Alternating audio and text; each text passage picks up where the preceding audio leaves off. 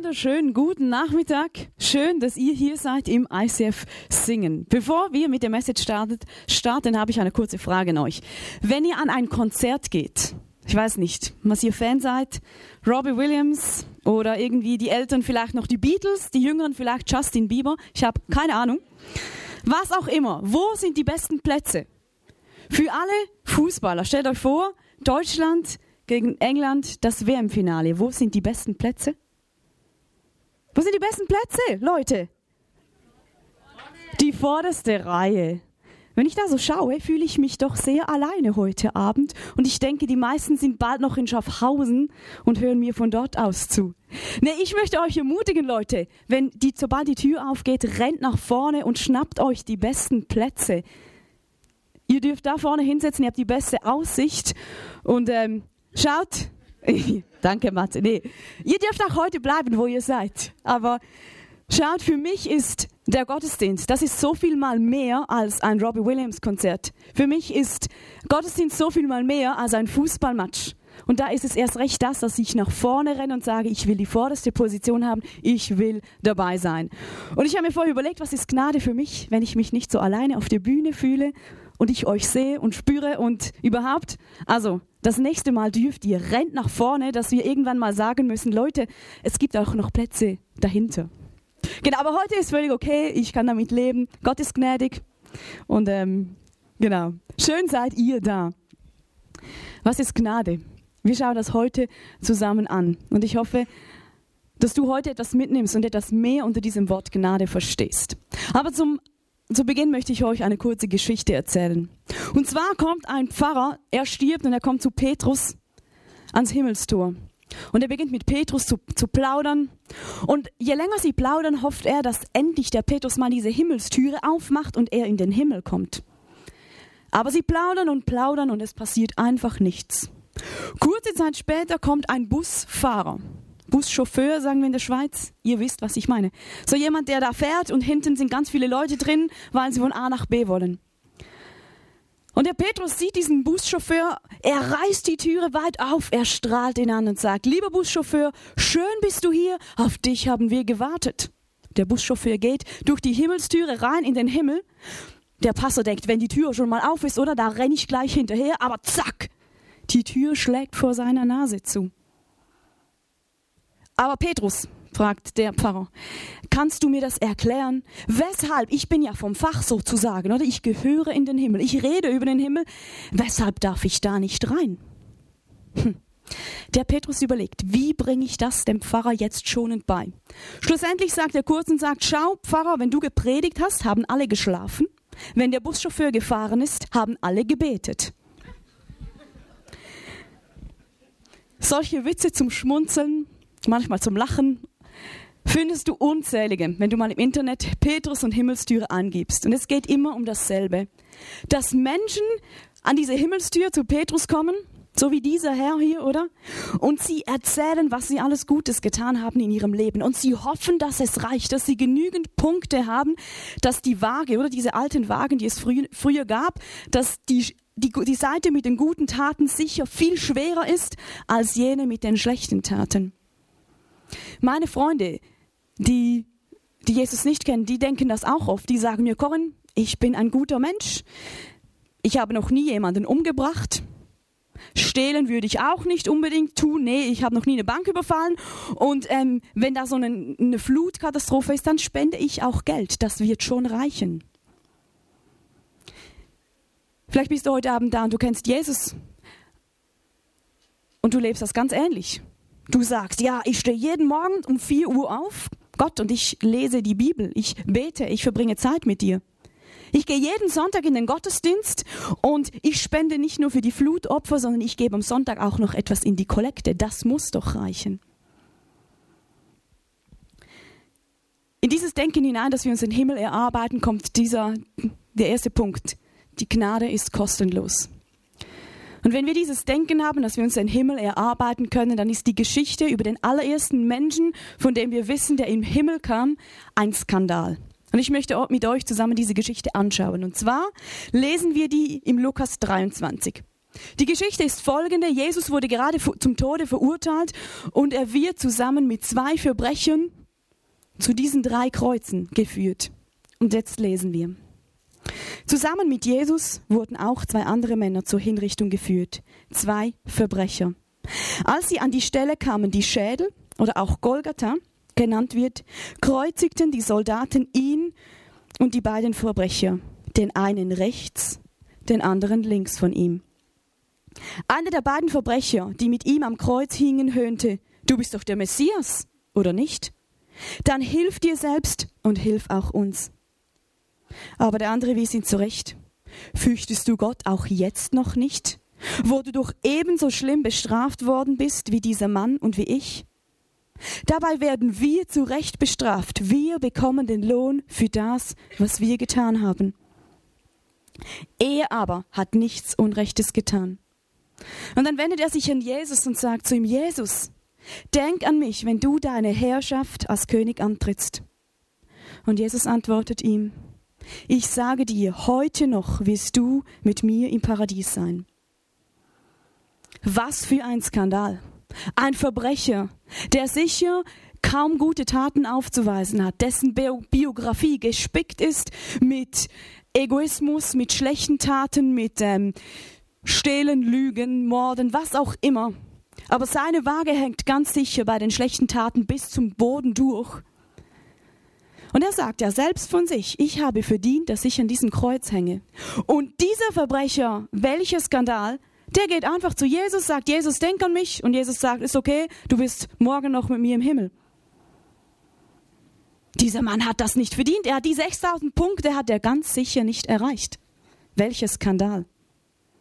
Aber weißt du was, es ist nicht nur ein Skandal, dass dieser Mann, dieser Verbrecher in den Himmel kam, es ist auch ein Skandal, dass du und ich wenn wir eines Tages in den Himmel kommen. Tönt krass? Wir lesen mal zusammen in der Bibel. Dort können wir das nämlich genau lesen. Römer 3, Verse 22b und 23. Es gibt hier keinen Unterschied.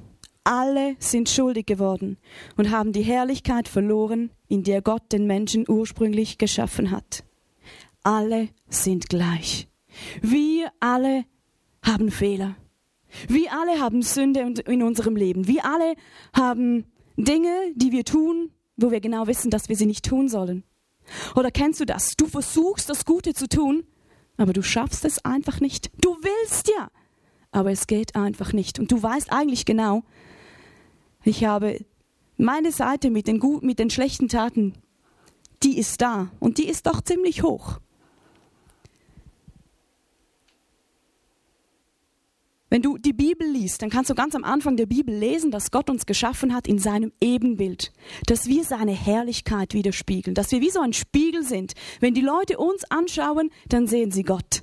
Also wenn du mit deinen Händen etwas tust, dann sehen die Menschen, wie Gott ist. Sie sehen seine Liebe, sie sehen seine Barmherzigkeit, sie sehen seine Freude. Und hier steht, dass wir, wir haben diese Herrlichkeit verloren. Die besten Taten von uns, mit denen würden wir keinen Blumentopf gewinnen. Wir haben die Herrlichkeit verloren. In einer anderen Übersetzung heißt es, wir haben den Glanz verloren. Wir alle hätten es verdient zu sterben und wir haben es ganz sicher, absolut gar nicht verdient, in den Himmel zu kommen. Und egal, ob du heute Abend Jesus kennst oder nicht, niemand, absolut niemand hat es verdient. Niemand würde auf diese 6000 Punkte kommen und könnte in den Himmel kommen. Du kannst also nicht, ich weiß nicht, ob ihr das in Deutschland habt, in der Schweiz, Migro und Coop, die einen oder anderen gehen vielleicht über die Grenze zum Einkaufen, da gibt es Punkte. Je mehr du kaufst, desto mehr Cumulus oder Coop Superpunkte oder keine Ahnung, vielleicht gibt es das bei Aldi, Lidl oder wo auch immer auch. Das kannst du dir nicht Punkte sammeln bei Gott. Du kannst auch nicht kommen und sagen, ich bring dir einen Einkaufskorb mit meinen guten Taten oder ich bring dir ein Konto und da siehst du alles Plus und alles Minus. Du kannst auch mit Gott nicht verhandeln und dealen. Du kannst heute Abend rein gar nichts dazu beitragen, dass die Himmelstür mal aufgehen wird, wenn du im Himmel bist oder in den Himmel kommst. Schau, es gibt ein Sprichwort. Ich habe euch dazu Tony Turtle, die Schildkröte, mitgebracht. Es gibt eine, ein Sprichwort und das sagt, wenn du Tony Turtle, die Schildkröte auf einem Zaun, Gartenzaun, siehst, dann weißt du, Toni ist da nicht selbst draufgekommen, sondern jemand hat ihn hier hingesetzt. Der Toni hat vielleicht so viel probiert, da hochzuklettern und hochzukommen, aber er hat es nicht geschafft. Wenn du heute Abend den Toni hier drauf auf diesem Zaun siehst, weißt du, die Corinne oder irgendjemand hat den Toni hier oben hingelegt. Und genauso ist es mit dem Himmel. Wenn du jemanden im Himmel treffen wirst, weißt du, er hat es nicht selbst in den Himmel geschafft, sondern jemand, Gott hat ihn dorthin gestellt. Schau, das Besondere an diesem Verbrecher, der neben Jesus am Kreuz hing, war nicht, dass er in den Himmel kam, weil das habe ich euch gleich gesagt, das ist, das ist bei jedem so, dass es ein Geschenk ist. Das Besondere oder auch Einzigartige bei ihm war, dass er sich völlig bewusst war, dass er absolut gar nichts zu bringen hat. Er weiß, dass seine schlechten Taten bis in den Himmel stinken. Er hat nichts zu bringen. Und überlegt ihr mal, er hängt am Kreuz, oder? Ich kann das schlecht nachmachen, aber ihr könnt euch das vorstellen da, oder? Die Hände sind ans Kreuz genagelt. Wie will er da noch irgendwelche gute Taten tun? Die Füße sind ans Kreuz genagelt. Er kann keinen richtigen Weg mehr einschlagen. Und er hat definitiv keine Zeit mehr, um irgendetwas Gutes zu tun. Und er hängt an diesem Kreuz und er weiß genau, sein Leben stinkt zum Himmel. Er hat nichts zu bringen. Und er wendet sich diesem Jesus zu und sagt, ich brauche deine Gnade, ich habe nichts, absolut gar nichts zu bringen. Er verhandelt nicht mal mit Jesus, sondern ist einfach da und sagt, ja, ich weiß, ich schaffe es nicht, ich brauche deine Gnade. Ich brauche das Geschenk von dir, dass ich mit dir im Himmel sein darf. Und das ist Gnade. Gnade bedeutet für mich, dass du von Gott ein Geschenk bekommst, das du nicht verdient hast. Das können wir zusammen lesen im Römer. Lesen wir einfach weiter die Verse 24 und 25 im dritten Kapitel. Aber was sich keiner verdienen kann, schenkt Gott in seiner Güte. Er nimmt uns an, weil Jesus Christus uns erlöst hat. Um unsere Schuld zu sühnen, hat Gott seinen Sohn am Kreuz für uns verbluten lassen. Jesus ist gestorben für dich. Überall dort, wo du Fehler gemacht hast und du hättest es verdient, selbst zu sterben. Du hättest es verdient, die Konsequenzen für dein Handeln zu tragen. Dafür ist Jesus gestorben. Und jetzt macht er dir das Geschenk und sagt, schau, ich habe für deine Fehler bezahlt, da bin ich. Ich möchte eine Beziehung mit dir. Ich möchte eine Ewigkeit mit dir verbringen. Ich möchte jetzt schon in dieser Welt mit dir eine Beziehung haben. Ich möchte dich beschenken. Ich möchte gnädig sein.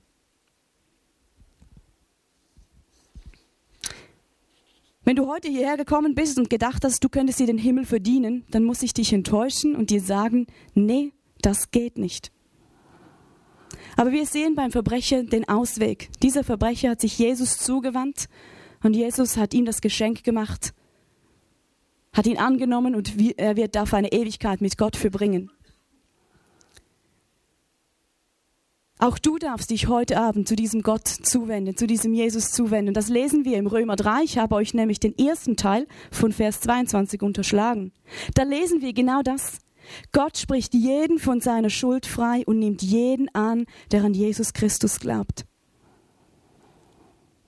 Wenn du diesen Gott noch nicht kennst, keine Beziehung zu ihm hast, dann darfst du heute Abend einfach zu ihm kommen und mit ihm oder zu ihm beten. Beten ist nichts anderes wie mit ihm reden. Und ihm sagen, okay Gott, ich merke, ich schaffe es nicht. Ich habe bis heute Nachmittag gedacht, ich könnte mir den Himmel verdienen. Aber ich höre, das funktioniert nicht. Und irgendwie merke ich doch selber, das funktioniert nicht. Ich tue immer wieder das Falsche. Und du kannst wie eine Beziehung mit ihm beginnen. Und schau, Gott, Gott möchte mit jedem eine Beziehung beginnen. Und es ist so, dass er dir ein Blatt hinhält und sagt, ich weiß nicht, weiß nicht, ob ihr das von früher kennt. Zu meiner Teenagerzeit, da bekamst du einen Brief von einem, einem Jungen, da stand drauf, willst du mit mir gehen? Willst du meine Freundin sein? Ja, nein, vielleicht. Und genau das hält dir Gott heute hin und sagt, willst du mit mir eine Ewigkeit verbringen? Willst du dich beschenken lassen von mir? Willst du eine Beziehung haben? Und du kannst nur noch abhaken und sagen, ja Jesus, ich will, ich brauche dich, ich schaffe das nicht. Und wenn du heute hier bist und du kennst diesen Jesus schon, du hast schon eine Beziehung mit ihm gestartet und du weißt vielleicht auch, ja, ich werde mal eine Ewigkeit mit Jesus verbringen, dann möchte ich dich ermutigen, immer mal wieder darüber nachzudenken, wo versuchst du dir immer noch Dinge zu verdienen? Wo willst du Gottes Aufmerksamkeit dir verdienen? Wo versuchst du Dinge wie der Toni? Du versuchst da hochzukommen, du versuchst jemanden zu beeindrucken, du versuchst etwas zu bekommen. Statt einfach zu Gott zu kommen und dich von ihm beschenken zu lassen und sagen, okay, ich kann es nicht, ich brauche dich. Und wir sind so geprägt in der westlichen Welt, dass wir es selbst wollen, dass wir es selber können und müssen und überhaupt, dass wir so oft diesen Gartenhag hochrennen, versagen und völlig frustriert sind. Statt dass wir einfach zu Gott kommen, dieses Geschenk der Gnade jeden Tag immer wieder neu in Anspruch nehmen dürfen. Manchmal sagen Taten mehr als Worte. Und um euch das Geschenk der Gnade etwas nochmal bildlich darzustellen, dürft ihr mal alle unter den Stuhl schauen. Irgendjemand hat eine Blume unter seinem Stuhl. Du darfst gerne nach vorne kommen.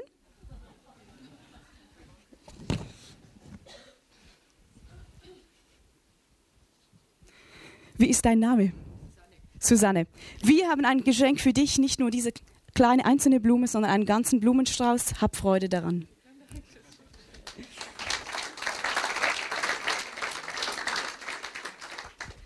Ich habe eine Frage an euch.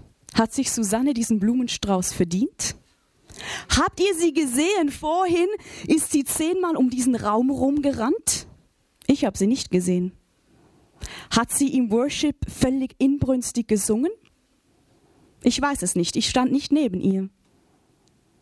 Weshalb hat sie sich diesen Blumenstrauß verdient?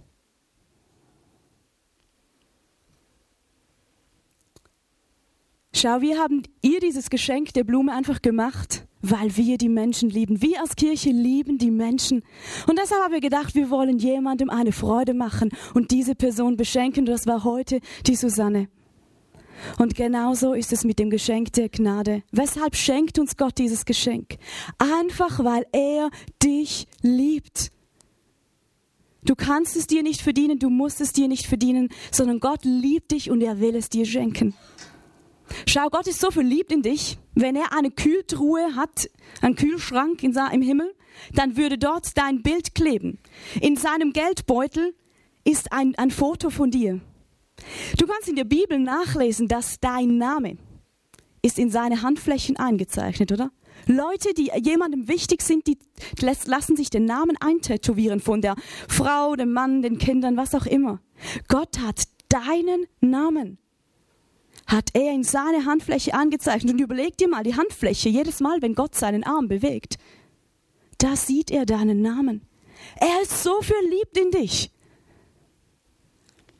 Und wisst ihr, was ich krass finde an dem? Er ist so verliebt in dich, auch wenn du nichts mit ihm zu tun haben willst. Auch wenn du ihm gerade den Rücken zugekehrt hast oder nicht so viel Zeit mit ihm verbringst. Wenn du so viele Fehler machst. Gott liebt dich.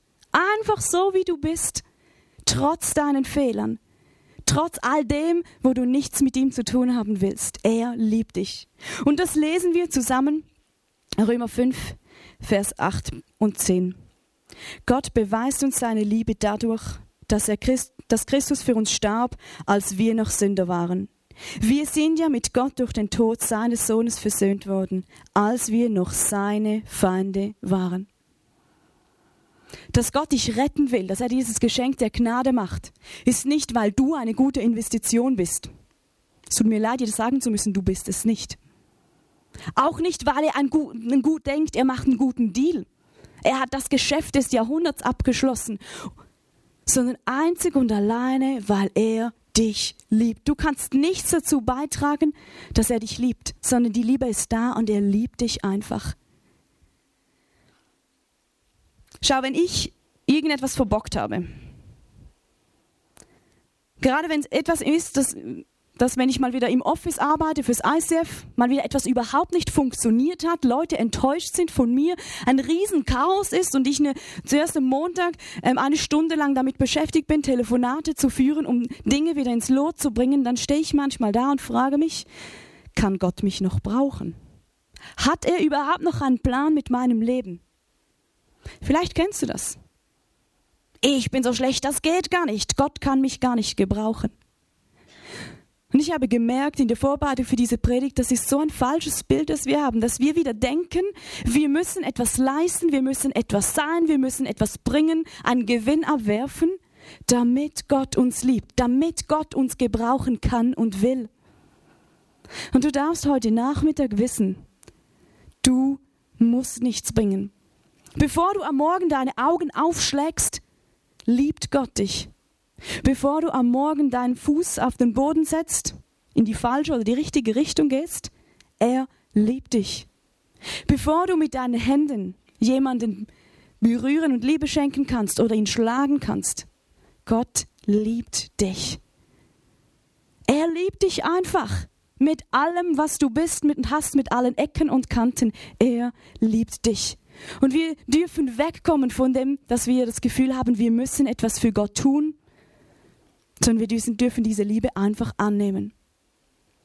Und schau, ich frage mich manchmal, wenn ich wieder realisiere, dass ich eigentlich wieder, wieder versucht habe, diesen Gartenhag hoch, diesen Gartenzaun hoch zu krabbeln, selber Dinge versucht habe, dann denke ich, man, es wäre doch so viel einfacher, wenn ich endlich begreifen würde, dass ich nichts tun muss, sondern dass ich einfach geliebt bin. Und das ist meine erste Frage. Lebst du, damit du geliebt bist?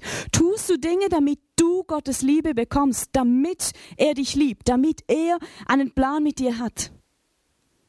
Oder lebst du, weil du geliebt bist? Einfach weil du weißt, Gott liebt dich, er ist dein Fan.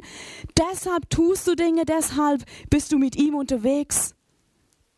Weil du tief drin weißt, ich muss mir nichts verdienen, ich bin geliebt von Gott.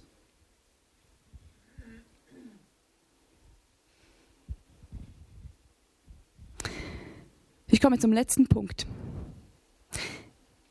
Was bringt dieses Geschenk der Susanne? Vielleicht hat sie Freude, vielleicht hat jemand in ihrem Umfeld Freude daran. Vielleicht gibt es auch noch mehr Dinge, die aus diesen Blumenstraßen stehen.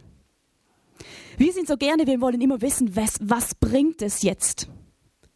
Wir wollen immer sehen, was ähm, der Profit daraus ist. Und genauso ist die Frage auch da, ja, was bringt denn jetzt das Geschenk der Gnade Gottes? Und um darauf eine Antwort zu geben, möchte ich mit euch kurz so an, von einer anderen Seite kommen. Ich möchte dich mal fragen, wenn du so völlig verzweifelt bist, wenn du weißt, du hast soeben den Glanz verloren, das, was Gott in dich hineingelegt hat, was er ursprünglich für dich gedacht hat, du hast es versemmelt, du hast so viele Fehler gemacht, du bist am Boden zerstört, wohin gehst du? Zu wem gehst du?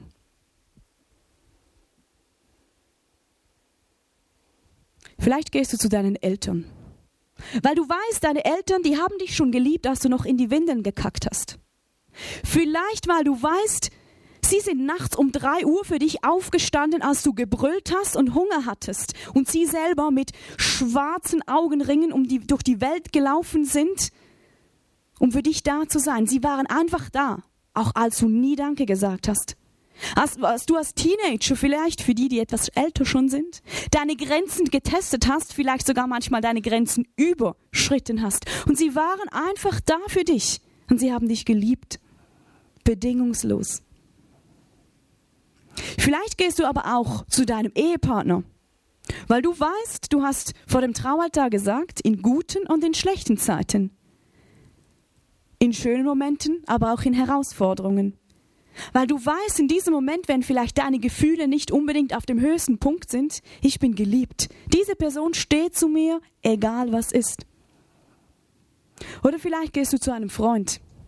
Ein Freund, der bewiesen hat, dass er nicht hinter deinem Geld her ist, der nicht deine guten Beziehungen ausnutzen will, sondern der zu dir steht, auch wenn du mal keine Stimmungskanone bist. Kurz, ich glaube, Du gehst an einen Ort, wo du bedingungslos geliebt wirst.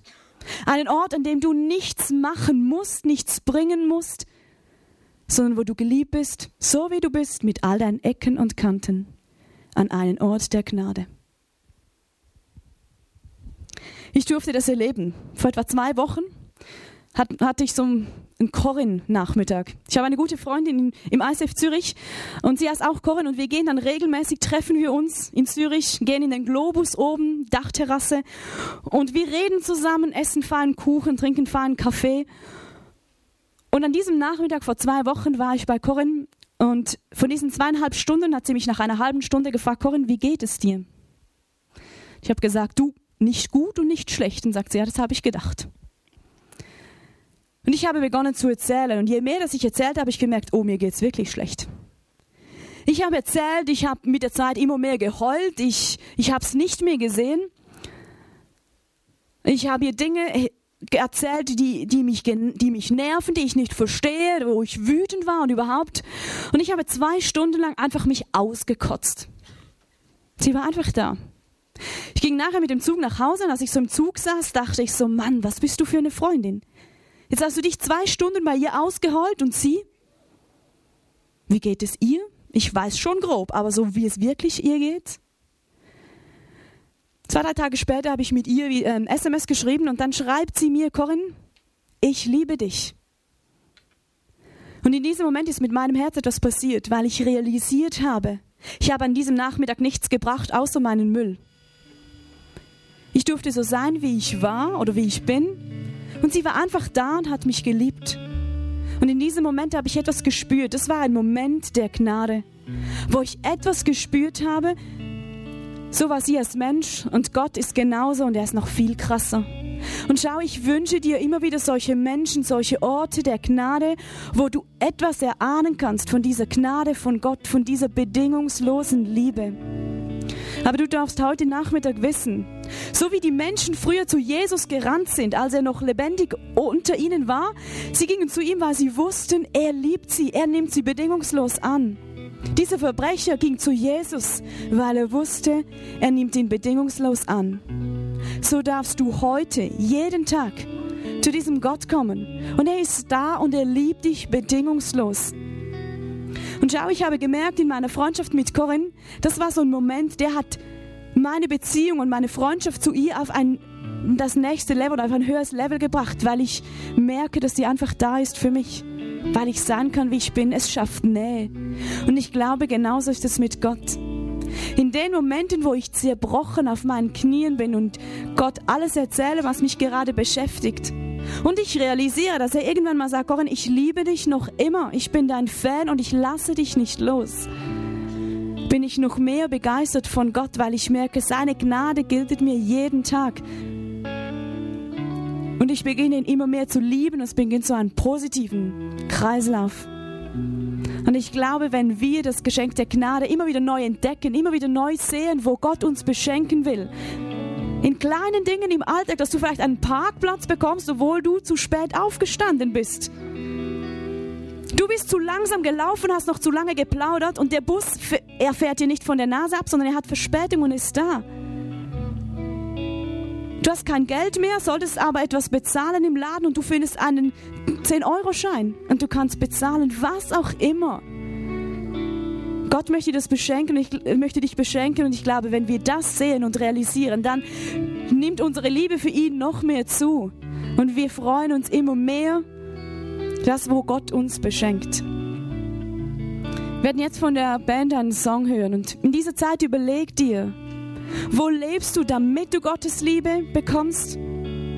Wo ist es vielleicht aber auch daran, dass du überhaupt mal beginnst, mit diesem Jesus da zu sein, sagen, ich habe es selbst versucht, ich möchte Punkte in den Himmel einzahlen, aber ich merke, ich schaffe es nicht. Ich brauche dich. Und ich komme nachher nochmal hoch und werde mit uns beten.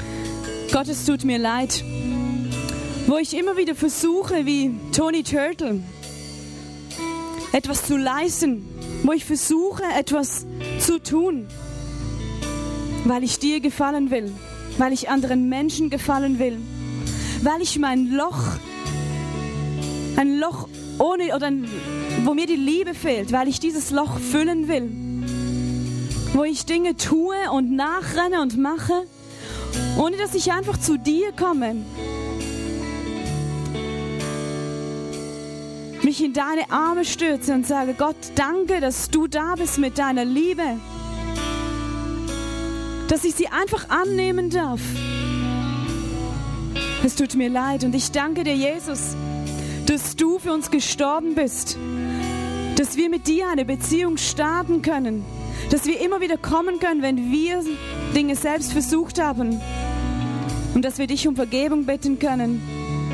Und dass du dann einfach da bist mit deinem Riesengeschenk, das nicht für dich nicht kostenlos war, weil du Jesus gegeben hast, aber dass du uns einfach schenken möchtest und dass wir dieses Geschenk annehmen dürfen, dass wir deine Liebe annehmen dürfen, Jesus.